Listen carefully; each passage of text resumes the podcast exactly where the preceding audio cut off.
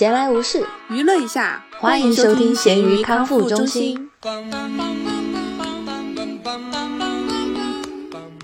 大家好，我是不喜欢迟到早退，但有时候会因为不可抗而这样的大米。大家好，我是人生里面只有迟到没有早退的小熊。我不信，真的。哦，对不起，我上周星期五才早退了。不是，今天的打脸有点快啊。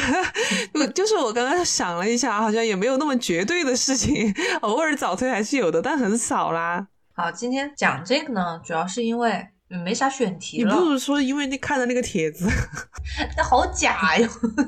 但是迟到这个事呢，反正小熊是经常在节目录制的时候会出现的。然后今天出奇的早，那不是因为你要求的吗？我没想到你那么早就起了，就会回我信息。哦，你知道为什么？因为昨天我们出去在外面跑了一整天，然后我。晚上十点多钟，我还在那个洪崖洞那里看夜景，你知道吗？晚上回家了之后，我就超级累，真的巨疲惫。到十一点钟，我就困得不行了，我就睡得很早，所以今天早上我就醒得很早。哇，很健康哎，有一种浪费了周末的感觉，你懂不懂？好不容易有个周末可以放肆一下，结果还醒得这么早，就会觉得这上午没睡成懒觉，就等于没过。没有，我觉得是因为你把早起的这个上午的时间拿来录播客，让你觉得浪费。不要这样讲。说到迟到早退，其实在美国是比较能够避免的，因为很多餐厅甚至看医生，他就是一定要预约制，他不接受你直接去的。嗯嗯，当然可能餐厅要好一点的餐厅吧哈。然后看医生，尤其是比如说这周我就去看了一个 正骨的医生。正骨？哎对，然后他就是必须要预约嘛，还稍微提前，因为第一次的话，他需要你做一些信息登记啊，采集你的信息。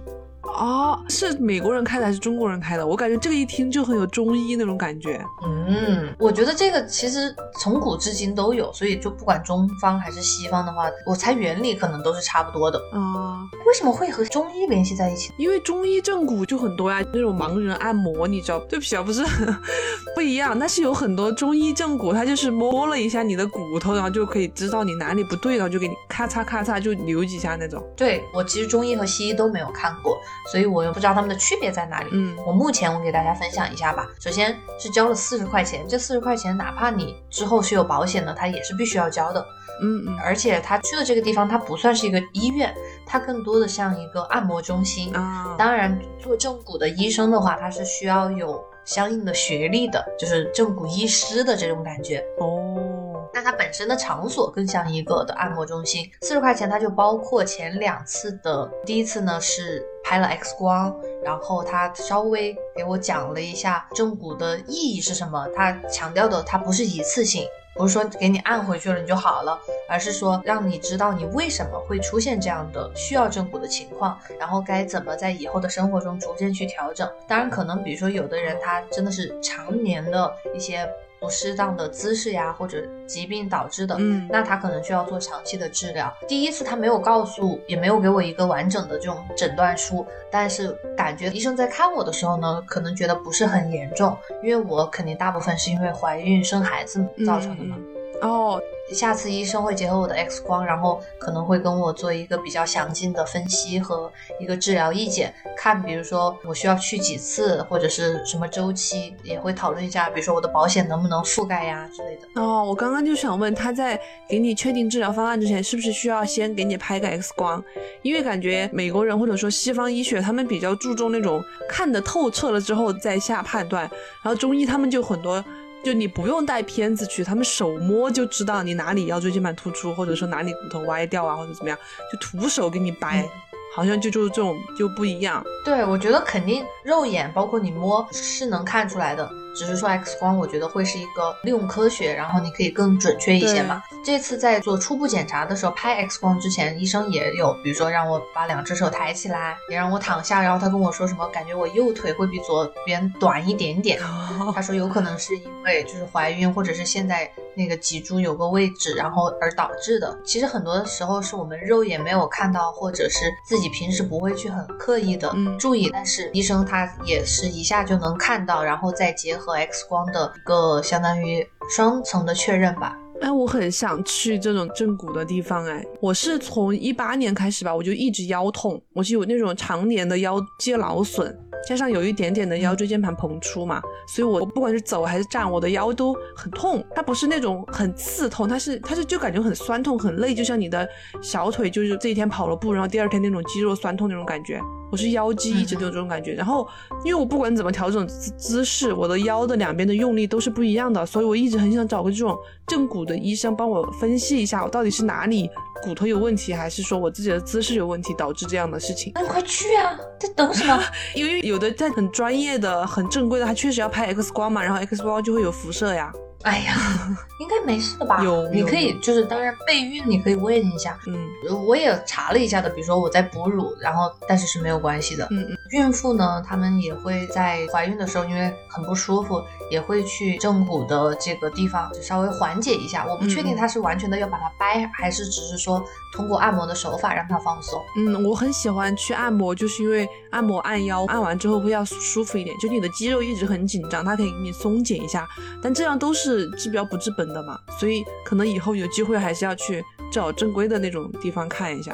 对，就下个星期再跟大家更新到时候的医生的诊疗结果和一个他给我的意见吧。好的，哦，我我就是发现了一个走捷径的方法，就是我可以时不时去看个电影，就可以把这个环节给他敷衍过去。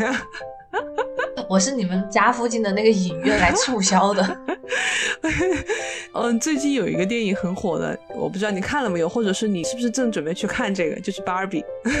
哎呀，你把我劝说无果，我就跟猪肉说：“我说我们去看芭比吧。”但是你知道，嗯，我觉得大部分直男吧，他们其实还是不太愿意的，哪怕跟女权什么无不相关，他们就是觉得那种风格他们不是很感兴趣。哦哦！所以我们最后要奥本海默。为什么不看芭比？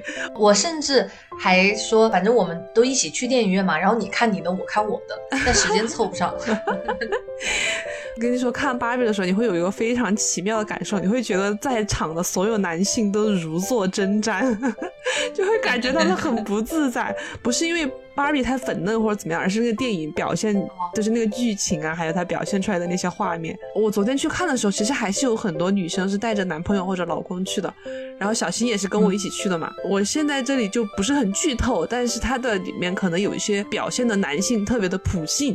特别的下头，然后有些很油腻，会有一些男权女权的一些，嗯，也不能说是对立，但是会有一些表达吧，就是整个还是一个很偏向女性，就是很为女性发声的这样一个电影。然后看完之后，我就问小新感觉怎么样？我采访，抓住这种直男看芭比的机会，我采访了一下他，他就是我觉得这部电影是好看的。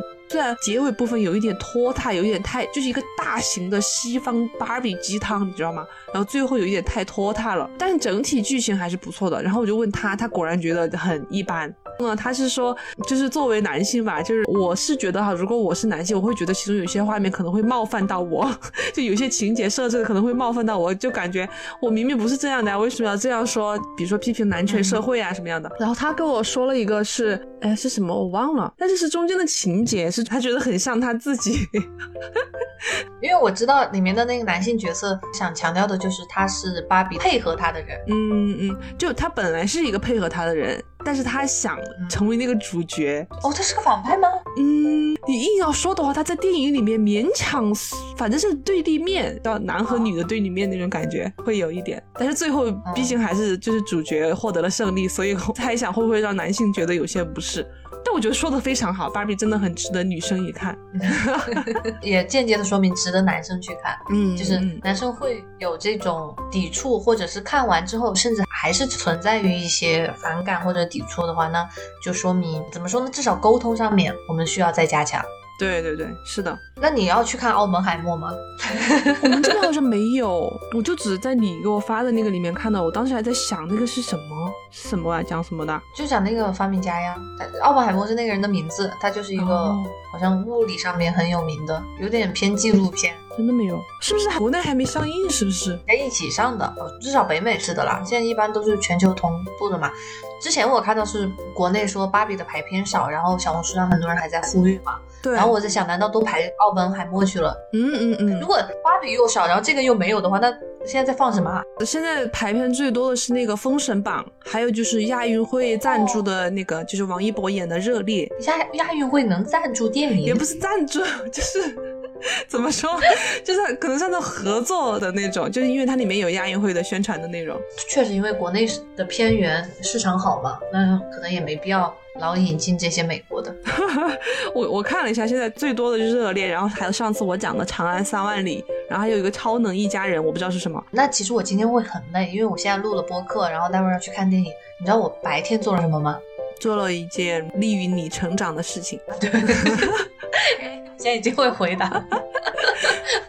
我我又去做我们的商务嘞，哦，就是我们下个月就两周之后的周日要办西雅图第一场线下活动。我现在真的，这心情真的是五味杂陈。哎，但是你只有西雅图只有你一个工作人员，你是一个人去办吗？还是有同事会从外面来过来支援你？我们其他地区的负责事务的也都是一个人呀，所以人家也都是这样办呀。哦，但是当然，作为这种活动的话，首先我们需要一个那种。演讲嘉宾嘛，那个嘉宾的话会是我们团队的，比如说像我们的 CEO 呀、CEO，他们相当于巡回演出一样，所以至少我和他。然后本来其他地方也有，就经常这样两个人两个人的办活动嘛。嗯。然后这次因为我是第一次办，我我真的心里很没有谱，主要担心来的人，然后还有一些选场地呀、活动的安排等等。嗯嗯。所以我就邀请了我的一个商务合作，就是另外一家公司和我们是合作伙伴的，他和我们一起来做这个活动。哦，那是怎么样一个？形式啊，就线下就是一个演讲会吗那种。嗯，前半段可能大半个小时，就像我们线上做的讲座一样，讲一下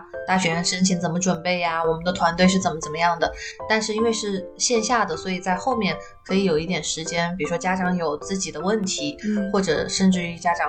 可以，我们应该会鼓励他带一下学生的，比如说他们的简历呀，他们的背景资料，给他相当于像一个工作坊一样。你说到这个，我我有点很好奇，就是你们平时对接的主要还是家长是吗？会不会有学生自己找上来的？有哎，而且说实话，那样的学生，他们肯定是自己很有主动性的，嗯，相当于自己找资源，然后会有这么一个提前规划的想法，所以这样的学生一般来说他会是成绩很好，然后很有报复心的那种，但从数量上来说是少。因为特别是华人家长还是嗯怎么说呢，就有一点比较喜欢干涉，或者是 为孩子那个长远的发展而考虑吧。哦哦，那有没有那种白人家庭来找上你们的？我的团队就是我负责的主要是华人家庭。哦哦，所以。如果比如说他是这个美国本地的家庭的话，一般是由我们的另外一组同事来对接，所以到我这边的就基本上没有了。那现在已经开始报名了吗？你们那个宣讲会没有？我今天出去就是去定场地的啊，因为在网上看了几个，比如说出租网上可以租的那种会议开会的地方，嗯，然后但是想去现场看实地考察一下嘛，然后也跟那个我的合作方碰一下头。因为那个人就是之前我在怀孕孕晚期的时候，他还非要我去见面的那个人啊，就是那个人。对，但他确实又是一个，可能只是他的偏好，他人不坏，然后包括他的这个合作，他也很极力的在促成，他只是很喜欢线下见面，所以我就想逃不掉的，那我就去吧，顺便把场地看了。好吧，可以。还是真的挺大的一个成长，不是我喜欢做的事情。但我今天包括在去的路上，因为我一个人开车过去的哟，我已经很久没有一个人开过车，而且是这么远途的。嗯，在路上就觉得自己在成长，像一个芭比。虽然我还没有看，是是是，确实是蛮大的成长。而且这种线下活动，我觉得会很紧张哎，如果要去现场讲话的话。对我倒不是主讲人，但是我就会担心我没有规划好，没有筹划好。效果不好吗？好，祝大米这次活动之后能签出去十个单，一共不一定来十个家庭吧。那个场地没有你想象的那么大，好像最多只能容纳二十五个人。每个家庭来三个人，那也哦，那确实没有十个家庭，不会来三个人的。但是这个承担率就是能谈下来的这个，咱保守一点，不要太过高的期望。好，我们就祝福一下，祝福是怎么样都可以，越多越好。就大麦，去给你现场订个花篮，送一束那种大麦花，现在国内很流行的那种。美国麦花很贵嘞，去割束麦子，找个农民。好了，小熊来分享一下你的成长。嗯，其实是小新的成长，我觉得我们现在，因为他现在住到这边之后，我们每天晚上准备健康生活，开始他就会自己在家做饭，然后我觉得他做饭比以前好吃了，这是一个他的成长。然后我的成长来自于我在他做饭做的不好吃或者做失败的时候，我可以没有那么焦躁了，就是没有那么暴躁。我以前是会提出意见的，但是我提出意见之后他会不开心，他会觉得我辛辛苦苦弄了你还不满意，怎么怎么样的。那现在我们两个人都成长了，我是那种不好吃我也说嗯好吃，真的小心不要听。确 实比以前好吃了很多，但赶他妈妈还差一截，他妈妈确实做饭太好吃了，我觉得很难比上。但是这周有一个很搞笑的事情，就是我们。本来约，因为我爸这周有两天在这边，然后他弄了一个那个牛腩，然后是留着星期五，他星期五就回去了嘛，然后星期五让我们自己在家做来吃，我就说那就吃咖喱吧。回来之后，我看到他在用高压锅压那个牛肉，我还在想，我说咖喱用高压锅做嘛，我好像还没有这么做过，也不都是在锅里面，就是让它慢慢靠，把它靠得很糊很黏的那种。然后我当时还很期待，我觉得高压锅压出来应该会更趴吧，你知道吗？软糯，对，更软糯。然后那个牛肉应该也软了，就是不会。再那么卡牙，怎么说啊？普通话怎么说啊？这个塞牙，塞牙。对不起。结果你知道吗？就那个，我等了半个小时哦，回家，结果打开高压锅的时候。发现是清汤寡水的，他要做汤，我不我不确定是不是他水放的很多，因为我没有亲自去看，是他舀到盘子里面递给我，然后发现全是清汤，然后我发现了一个严重的问题，他没有放土豆，他放了咖喱，放咖喱了吗？他放了咖喱，但是他没放土豆。你知道咖喱它为什么那么黏糊？是因为你把土豆煮熟了，它那个淀粉会出来嘛？当然，咖喱可能本身也会有那个淀粉的成分，会增加它的粘稠度。但是那天出来的那个汤，就真的就是炖的清汤，这清汤里面带着一点咖喱味儿的那种感觉，好奇怪，好奇怪，真的好不好意思说的是，就真的好难吃，知道吗？可以让他勾个芡呢，但是没办法，因为那天也没买土豆。然后也没收汁，你知道吗？高压锅它就没法收汁，用淀粉锅里煮一煮，然后就是搞起来。你没有，反正最后他就直接让我吃了。你吃了吗？我吃了呀，我不能吃什么呀？我好饿的那天，我就饿的不行了，然后我就把它吃了。小新就很不好意思，然后在那说：“哎呀，什么失败啦什么之类的。”然后他以前还说我厨房的事让我别插手，说我没他做饭做的多，我不懂嘛。然后我说。啊！有人做咖喱都不放土豆了，现在好意思说我没有厨房常识吗？所以他是为什么不放？是忘了？他不知道要放，他不知道咖喱是必须要放土豆的。他放胡萝卜了吗？他放胡萝卜了，但是他没放土豆。嗯，好吧，就很好笑，就成长过程中的一点小怎么说失足，成长需要历练，嗯，失败是成功之母，下一次就会成功。然后那天晚上的咖喱，他准备今天留到今天中午，然后再买两个土豆回来，把土豆切进去重新煮一下。我不知道他会不会成功，大家可以拭目以待。拿那个汤来煮面，那个汤真的很奇怪，就你平时吃的咖喱都是浓浓郁的，很难形容这种清淡的汤，但它又带着咖喱味儿，所以你煮了。面之后就总会有点淀粉搞进去嘛，然后就是又是一个汤面的感觉。哦，你们看吧。嗯，但我也不爱我，我现在又不吃面了，主要主要是吃土豆，吃土豆哎，尝试一下能不能挽救一下。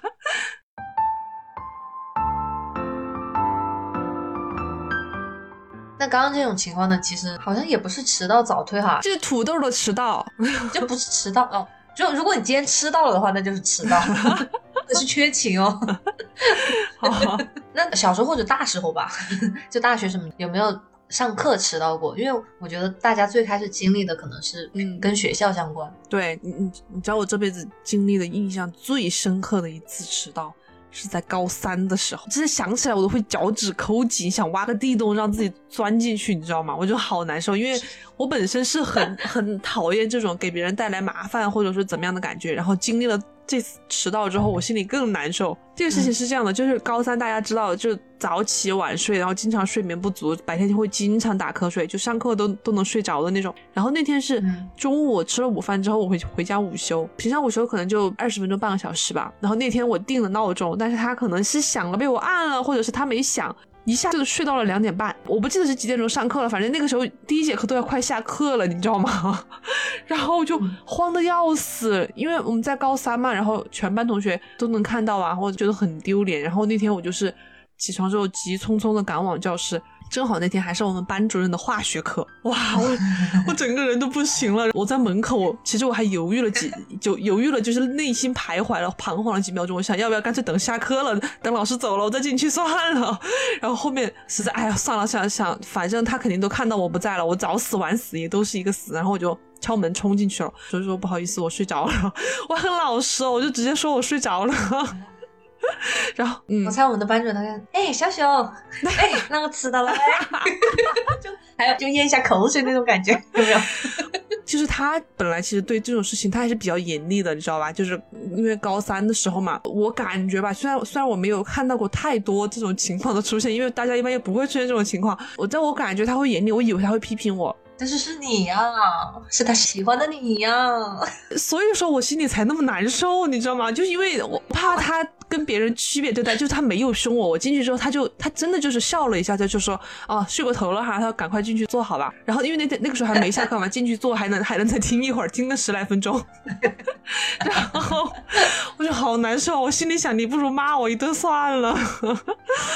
他事后也没有再找你，对，没有没有，这件事就这么过去了。就是进去的时候说了我一下，但是但是这个事情让我记了很久，就是因为我觉得我自己明明做错了，但是他没有批评我，所以让我很难受。其实我觉得中国还挺神奇的耶，确实大家的教室是固定的，座位是固定的，嗯，然后一般老师很明显就能看到有个位子是空的呀，对呀或者他甚至记得那个位子上是谁，对呀，不需要有一个这种考勤打考勤的这样的一个流程，至少在大学以前嘛。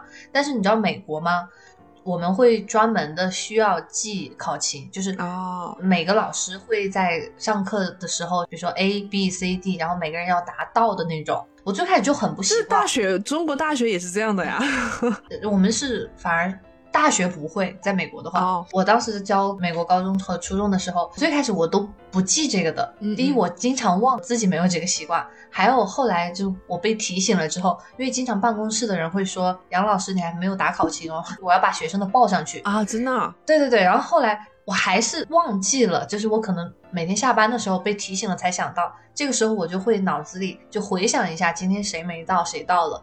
一般就是其实课没有很多人的话，我还是能够记住。但有时候就刚好那天比较忙的话，我还得看一下，比如说他们今天刚好交了作业，看谁没交的话，嗯有可能大概率那个人今天也没来嘛，啊，所以这还是一个蛮不一样的了。那如果学生没到的话，你们后面会对他有惩罚措施吗？或者找他谈话呀什么的？首先，他那个系统的话，他是会报给学校，然后也会自动的发给家长的短信的。哦，不确定是短信，好像有时候我们办公室的人会打给家长，特别是早上第一节课没到的话，他有可能这一天都不在，所以需要问清楚为什么。嗯，但是越到高中哈，可能家长和学校都觉得不太可能是因为一些紧急，有时候就是真的是学生自己逃课，嗯到高中了有一些自己的叛逆想法，所以有时候不会有实质性的惩罚和反应。但是在学期末的时候，他们的成绩表上是会写出的，比如说他这一学期一共缺勤了多少次。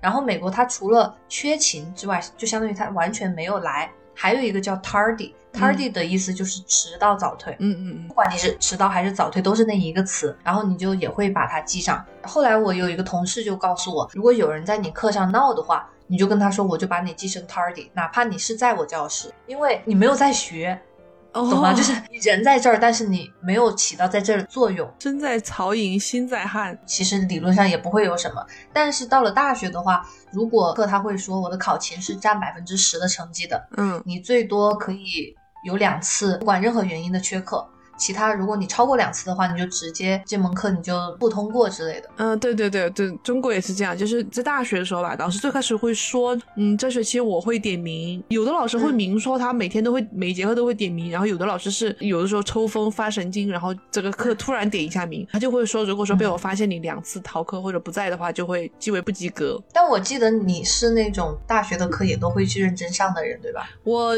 呃大部分吧，但是有一些我会逃掉，就我会逃一些我觉得不是很重要的选修课和我不是很喜欢的政治课。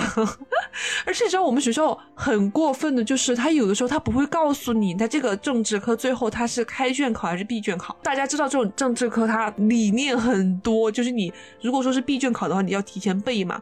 然后很多老师都是到最后，是跟老师也没关系，因为是学校决定的。有的时候你听上一届的师兄师姐说、这个课最后是开卷考的，然后你就放心的就逃课呀或者怎么样，最后最后考试的时候学校跟你说是闭卷考，就很过分。嗯，然后你就会紧急的背，或者是做一些嗯准备，你知道的。啊，我不知道。哎，你你这集信息量有点过大，我要给你剪掉吗？没事儿吧？这个应该没事儿吧？我记得我们大学签到，其实有时候如果是小班的话，嗯可能老师就会像我一样，他看一眼啊，或者是他也会就是 A B C D 叫出来。然后我记得有一门经济课，在大一的时候，相当于是最入门的嘛，就学的人也会很多。老师他就是印一张表，然后每个人在自己的名字后面签到，嗯，就是你签个名就行了。但肯定会有人他不是本人签，你知道吧？啊，对呀、就我就有看到过，有朋友他是帮其他人签到，拿到那张纸的时候，他就在那签了很久，因 为他要帮不同的人签。哎，这个是可能是美国是这样的，但是中国，你知道国内是怎么样？就是老师在讲台上念的时候，比如说啊，这个寝室他是人没来，但是老师是念的时候，你你就回答一个到。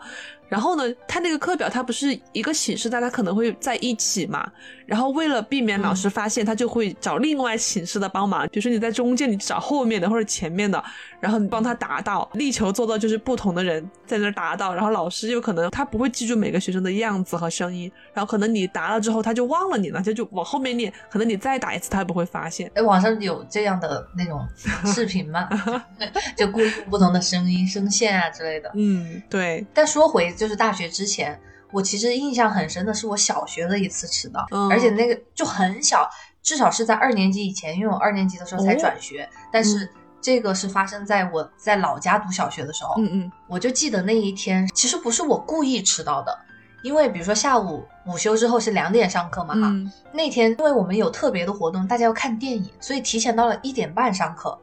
哦，但我好像就忘记了这件事情，所以我就是按照两点钟去上课的。我到现在都还有那个我走在路上穿那个衣服蹦跶走的这种记忆在，就很哦清晰的。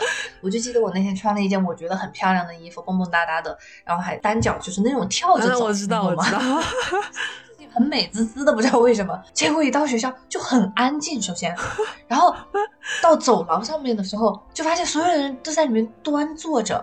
嗯，然后我就看到大家在看电影嘛，我想看电影也不至于这样端坐着吧。而且更重要的是，大家都穿了校服。我我们那个小学是有校服，就是那种很丑的那种体育服，我们小学也有，我就很尴尬，我就进去，然后后来才问清楚，就是首先那天就要提前看电影，而且是那种宣传，就是革命宣传电影，好像类似于什么《狼牙山五壮士》之类的。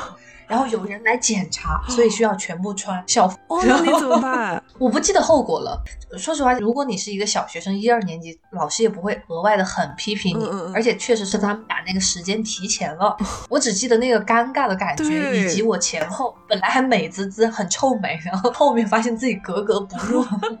是的，是的，是的，我一直觉得迟到很尴尬，就是这种尴尬的感觉。我现在在想，会不会是就是国内的或者是全球的小孩就被教育的很遵守规矩，所以一旦有这种你自己没有遵守规矩的时候，你就很难受，就是会感觉本来其实这个事情很小，你就算不守规矩，对你人生或者对你这个学业也没有太大的影响，但是一旦发生了，你就会记忆很深刻。对，就当下的那种个人的感觉，以及所谓的集体的那种感觉吧。但是我觉得哈，到后来，我不知道是美国社会还是说这种非学校的这种严肃的场合，嗯，其实我们有时候办讲座还挺多这种迟到早退的。哦，但确实我们是一个商业性质，我们有求于人，你知道吧？对呀、所以家长迟到早退，我们能说什么呢？对呀、对呀、这种时候你肯定就没办法，就是而且这个人家他有的时候迟到早退，怎么说呢？他可能也没有很在乎那个时间的关系。对对对，特别是像这种讲座类的，他就觉得不是针对我一个人，嗯或者你有的信息确实是可能是广告或者他已经知晓的，他就觉得可以有选择性的嘛。有时候办讲座，特别是如果是我个人，我们这边办公室办的讲座本来就很小，比如说可能啊，打个比方二十个人，嗯然后我就看到数字突然从二十变成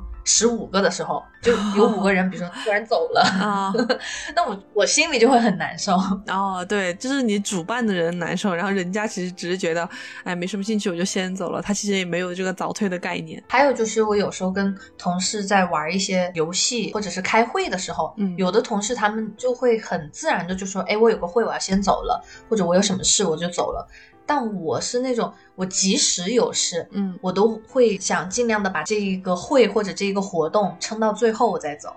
哦，怎么说呢？就是为了那个完整度而去勉强自己。你会不会是那种啊？我不知道你有没有经历过，可能美国大学不这样，就是大学你知道寝室有限电嘛，它晚上可能会几点钟它就它就没电了。然后比如说你正在开一把游戏，这个游戏啊你可能打到一半你就没电了，或者说是你们要查寝必须要熄灯了，就你没有办法再继续了。这个时候你会早退吗？我不会让这种情况发生，你知道吗？啊，就根本就不会开那一把。对对对，因为比如说十二点熄灯，我知道游戏一般至少是二十分钟起，嗯，那我可能十一点半之后我就不会开新的游戏了。哦，如果你开了，结果那一把特别长了，打了四十分钟还没打完，而且你知道越到后期这个团战越关键，就少了一个人，你这把游戏就输掉。那要看查不查寝，如果实在要查的话，那我可能就没办法，我就得跟队友道歉。嗯如果不查的话，他是断网，我就自己连我的热点，那 就确实还蛮坚持的。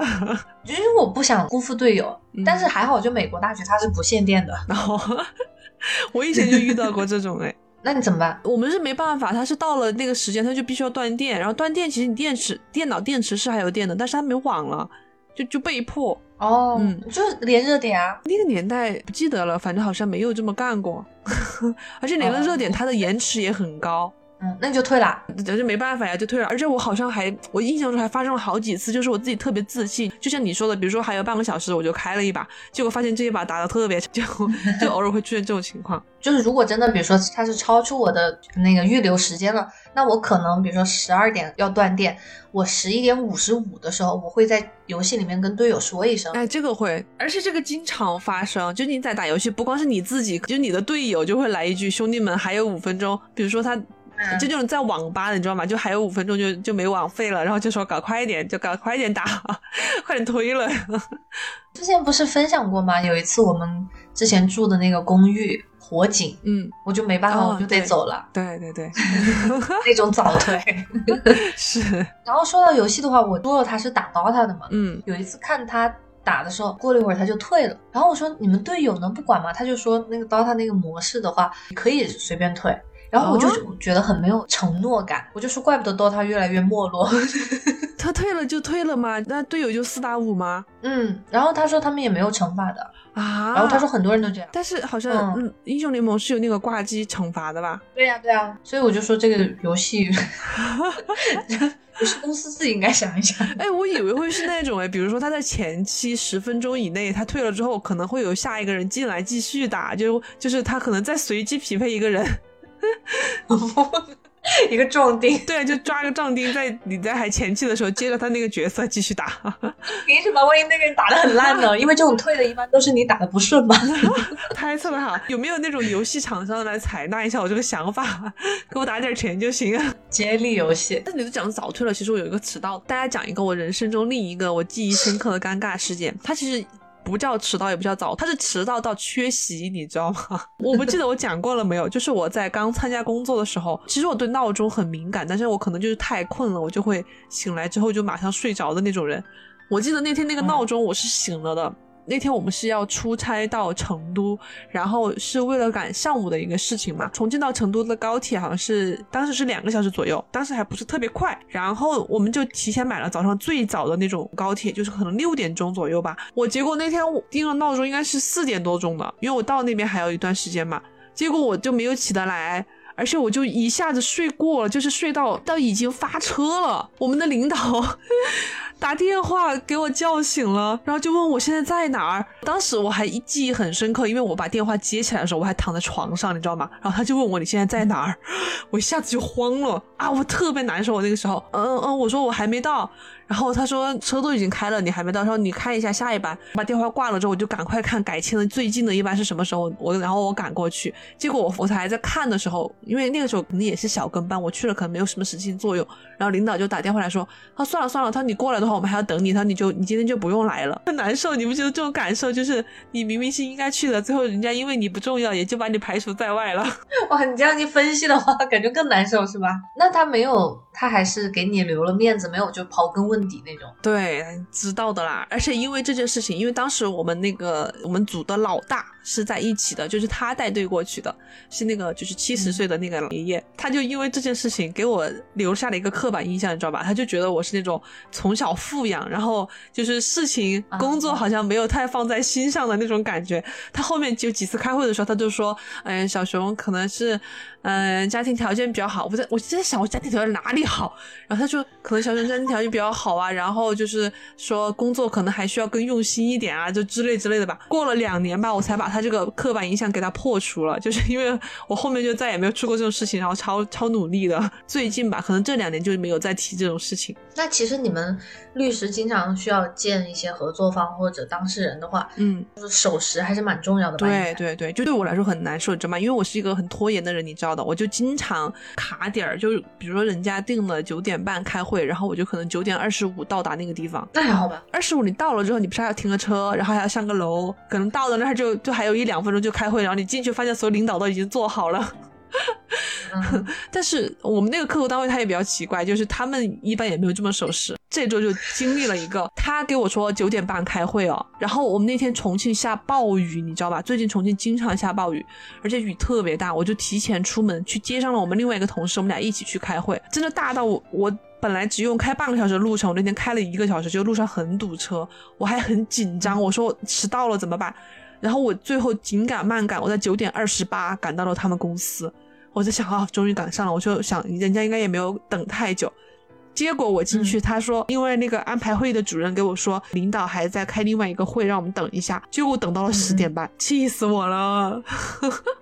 我以为他也是因为这种天气而导致的迟到呢。不是，他就是他非要给自己安排另外一个会，然后早上先去参加另外一个会，然后再来跟我们聊。结果就让我们在那儿傻等了一个小时，就等的好困。因为我为了早上赶他那个嘛，我就是很早就起来了。哎，我觉得这种就是时间安排不合理啊，或者是真的有时候你没有把别人的时间，你更在乎自己的时间、自己的事，这种有点过分。嗯，我的工作现在不都是远程办公嘛，嗯然后我们有时候约会议，特别是如果涉及到三方的话，那就很麻烦。哦，美国公司又一般是用邮件，嗯，就大家邮件都能聊个一天，然后才嗯决出一个三方都合适的时间。没有那种很便捷的那种聊天软件嘛。邮件的话，因为他们想把就是喜欢邮件这种非即时，因为你不想时刻被打扰的感觉。哦，那这种商务会谈会约的很慢吧？对啊，但是除非是比如说你知道吧，打个电话给某人的秘书，这样直接约。嗯嗯嗯，如果是涉及到本身是同事之间，但是你可能要跨小组的约一个会，或者跨三四个组的话，那就真的很效率低了。而且他们有的是习惯是工作时间之外不看邮箱的，然后我还经常隔着什么东海岸、西海岸，我这边还两点钟，但是东海岸已经五点下班了，我就又只能等到明天。哦，我懂了。美国跨的那个叫经度嘛，经度很宽吗？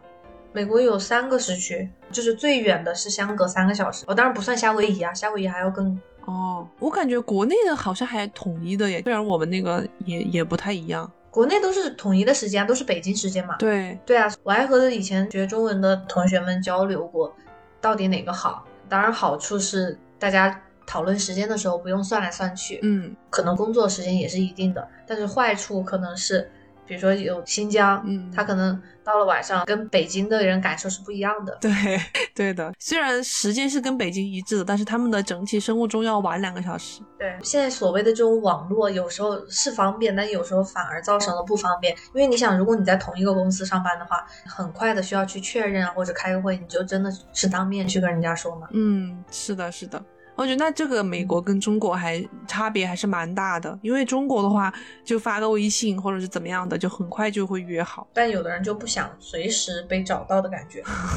哎，我很羡慕哎，好羡慕这种氛围，而且就是美国那种工作跟生活分得很开，一下班你就不要找我的那种，很喜欢。这个肯定对你个人好很好，但是当你真的着急一件事儿的时候就很麻烦。嗯然后我我前段时间我有个学生，他第第一次他就需要跟他的两位顾问开会，只有第一次会议是这样，之后的话他们是两两个约就会比较方便，而且他们聊着聊着突然聊岔了。一个以为说的这个星期四，一个以为约了下个星期四。啊，本来已经定了这个星期四开会，另外一个人说我说了我这个星期四不行，我只能下个星期四。然后那个说我下个星期四又不行，反正就有点吵架，好麻烦，为什么都是以周为单位？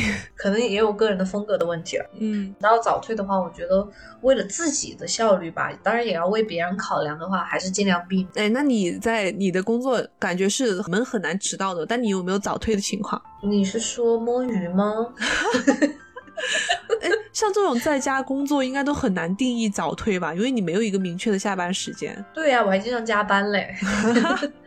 我们这种我觉得应该叫弹性工作时间。哦，居家办公是一回事，然后本身这种偏销售呀，就是得配合客户的时间，又是另外一回事了。嗯。但我有时候还遇到，比如说家长明明约的七点钟，他就直接消失，或者隔了十分钟才出现。那会不会那种就跟他聊着聊着来了一个另外的紧急的事情，说哦，哎，我先不跟你聊了。那种的话，我我就尽量拖嘛。但是我有遇到过，之前我我用 Zoom 聊天嘛，是在我的 Zoom 里面，我就没有设置，呃，人加入的时候需要我同意，就是说谁有我那个链接，他直接就能进来啊。然后我正在和一个家长聊的时候，另外一个早到了。我我们还没有聊完，另外一个就直接进来了。嗯，他就感觉在旁边旁听还是什么的，他可能以为我一直都是有空的，然后他还有点生气，他就感觉，哎，你为什么要跟这个人聊这么久？我已经来了呀，可是我跟上一个人还没有聊完呀。但而且我不是跟你约了一个确定的时间的吗？你自己早到了，没办法，顾客是上帝啊。那你有没有让他退出去？你说等我跟这个顾客聊完了，我再连。没有让他退了，一般这种的话是事后跟我抱怨，但是在当下的话，他肯定还是会把自己静音嘛，他就在旁边等一下之类的就行了。但是另外一个家长也很无辜哎，要是他有什么那种隐私的事情，他不想让别人听到，所以后来我就把我的那个房间设置必须先在等待室，然后我让他们进来嘛。哦哦哦，那你们呢？会不会有时候开会是超过你的时间预期的？然后你之后本来有其他的事情，或者是说你以为可以。按时或者提前下班有哎，经常有这种事情。就是我之前不是给大家讲，我搬了办公室之后，我对那个加班的情绪没有那么抵触了嘛。然后我现在是经常加班，就是我现在的自给自己的下班时间是六点钟起，往后是无限，就五点半根本不可能下班的。经常就是六点半呀或者七点钟才从办公室走这个样子。我在想早退的话，我会早退是因为我可能不想在家洗头，然后我就会约一个。七点钟或者是六点半的时间洗头，然后就需要提前一个小时出发，然后我就会早退。我在那个洗头的店，我是办了卡的，然后他那个规则很复杂，就是他必须要提前预约，就你必须要在手机上小程序里面预约。然后呢，你可能有自己喜欢的那个给你洗头的那个老师，他如果上早班，他最晚就到七点钟，他就不能再晚了。我就有的时候为了洗个头，就因为自己头发长了之后，而且到夏天大家知道吹头很热嘛。然后你去他那儿洗头，他就给你吹好，然后还给你按摩，我就很享受那种感觉。然后有的时候我就会早退去洗个头。好吧，哎，我其实很怀念在国内洗头，又方便又便宜。嗯，在美国，我为了应对夏天，就是头发不好洗，懒得吹，我就把头发剪短了。我以为你说你剃光了。也没有了，就剪短一点。哎，我会很羡慕男生那种每天就在家洗头，洗完就拿手一抹，他就差不多就风干了。但我有经常就就我像你刚刚讲的，因为这种会议啊，就是因为它拖得太长了，我导致我取消了后面的行程的事情。哟，你行程很忙？不是，就类似于我有一次是我挂了一个医院的号，好像是下午的。然后你开会开太长了，那个时间赶不上了。然后那个时候你再赶过去的话，因为医院的号它也是过时，就挂不上了嘛。因为你是先在手机上预约，然后你要到医院去确定你人到了，然后再再挂那个号，它就是给你保留那个时段。如果你一旦过了那个时段再到，你那天就没办法再看了。我有一次就是。我以为很短，就我以为就开个上午的会，结果他们聊了很久很久，而且你没有办法。虽然那天我可能不是那个很重要的主讲的人，但是你作为一个律师，你在客户单位，你人家还在聊，你走了可能不太好，然后你就没办法，然后就我就直接先在手机上把那个预约的号取消了。哎呦，好吧。个同事比我更惨，他会经常，我们最近一个月吧去那个单位去了两次，都是我们俩一起去开会的。他都因为这两次开会，中午的饭都没有吃。但是很奇怪的是，我都是吃到了的，就是为什么嘞？他是主要负责那个案件的。然后有一次开会了，是因为那个客户单位的领导把他叫过去说，嗯，那这个事情我们下午马上要给上级单位做一个汇报，你中午帮我写一下那个汇报材料，然后就让他留下来，然后用他用那个领导的电脑，他们俩一直在那讨论那个材料怎么写。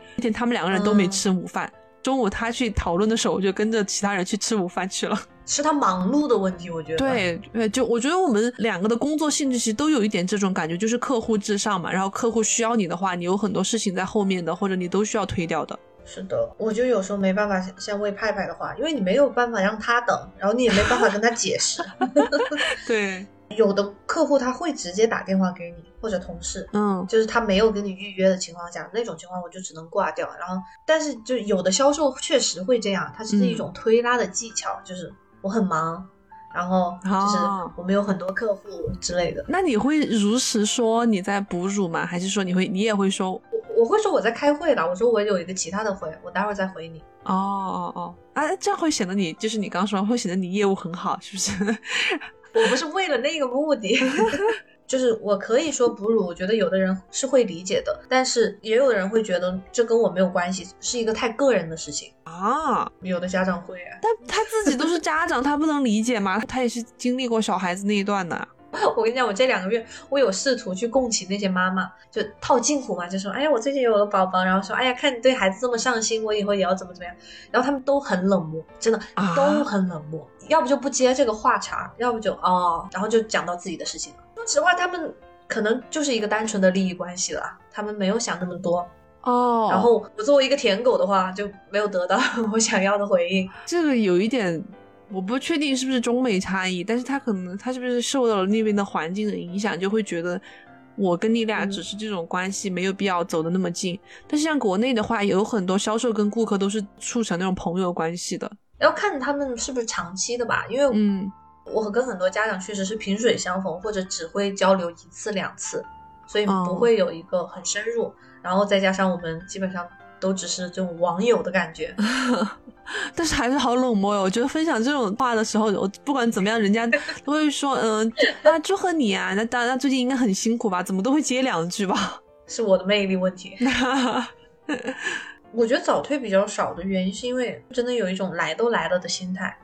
然后没有，然后还有就是我刚刚讲的，不是说我跟同事玩游戏的时候，然后我就很想留到最后嘛，嗯。这个星期二的时候，就我以前那些美国同事在高中里面的，就教西班牙语什么，我们就组织了一个游戏之夜。嗯，我最后他们玩的差不多了，有一个老师他提前早退了，他说什么明天我要上班，因为他在教暑期的项目。嗯，他确实要起很早，而且他一直都是那种嗯我不在乎的感觉，就很干脆的就说我走了。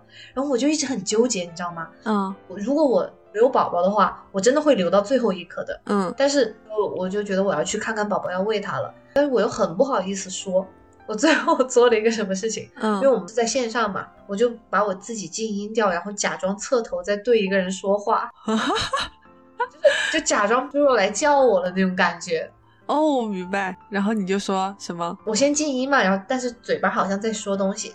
其实我也可以打开声音的，但就可能演的比较像一点吧，因为平时大家都会。静音，然后和别人说话，就把静音关掉了之后，我就跟他们说：“我说，哎呀，我老公在叫我了，就得去照顾宝宝了，我要先走了。”然后我就走了。你这个让我想到很多这种社交场合，哎，哦，就假装有人打电话是吧？对，一个是假假装有人打电话，还有就是那种你你知道工作之后可能会有应酬啊什么的，然后他们就会待到很晚，或者说是朋友之间的社交，然后你要想办法提前走，就会找各种各样奇奇怪怪的理由。那你有这种社交，比如说公司团建的时候，然后你想要提前走吗？对啊，对对，就有，就我就想到最近的一个，你知道，我不记得是什么事情了，反正也是一个他要庆祝的事情吧。然后他就请了很，就是包括我们所在内的，然后还有我们所以前走掉的其他同事在内的所有人一起吃饭，可能请了有五桌。吃饭的时候，我当时就真的很想走，因为那个桌子上有一个我特别不喜欢的那种油腻的老头儿。就我们那一桌就莫名，已知你们只有一个老头不不不男人，前的同事就我没见过的，就我们所已经走掉的同事，反正我就很难受，然后我就一直想走，就跟我旁边那个女生跟我住的很近，然后我就可以带她回去嘛。然后呢，又因为我们两个住的很近，很巧的一个事情是那天我们正好我们那个社区就那一片都停水了，然后呢，社区就会有一个固定的取水时间嘛，它会有那种取水车。到你们小区门口，你们就可以去接水。我们就跟那个主办的那个大姐就说，呃，那个取水时间到了，如果我们去晚了的话，就要排很多的队，然后水可能都被别人取走。然后说我们两个就先走了，然后我们两个就真的先走了，就很奇葩的一个理由，因为我根本不需要，因为那天我们家再晚一点，再等到十点钟的话就来水了。所以那个女生她是想提前走的吗？对啊，对啊。都是想提前走的。我很不适应这种社交应酬的场合，因为他们会喝酒，就喝酒的话就会聊到很晚。对，等你有了宝宝之后，就会有很多很好的理由了。有了宝宝根本就不用去了，你知道吗？就 对呀、就不用社交了。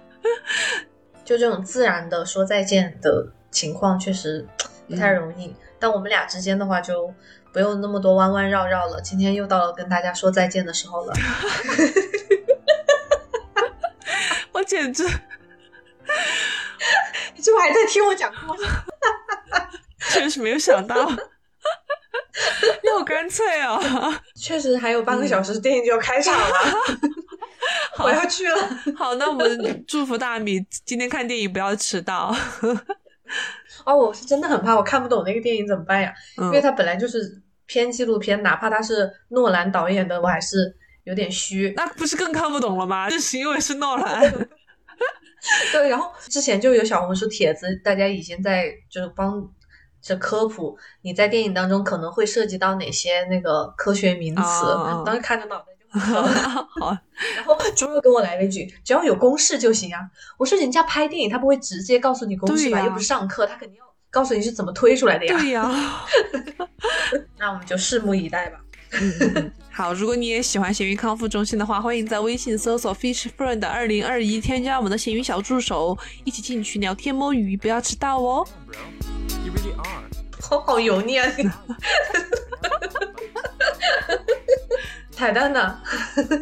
彩蛋没有彩蛋，我除了祝大米今天不要迟到看奥本海默不要迟到之外，我还祝福他不要早退吧。你不要看到一半看不懂你就跑了，没有，还还是那种来都来了的心态。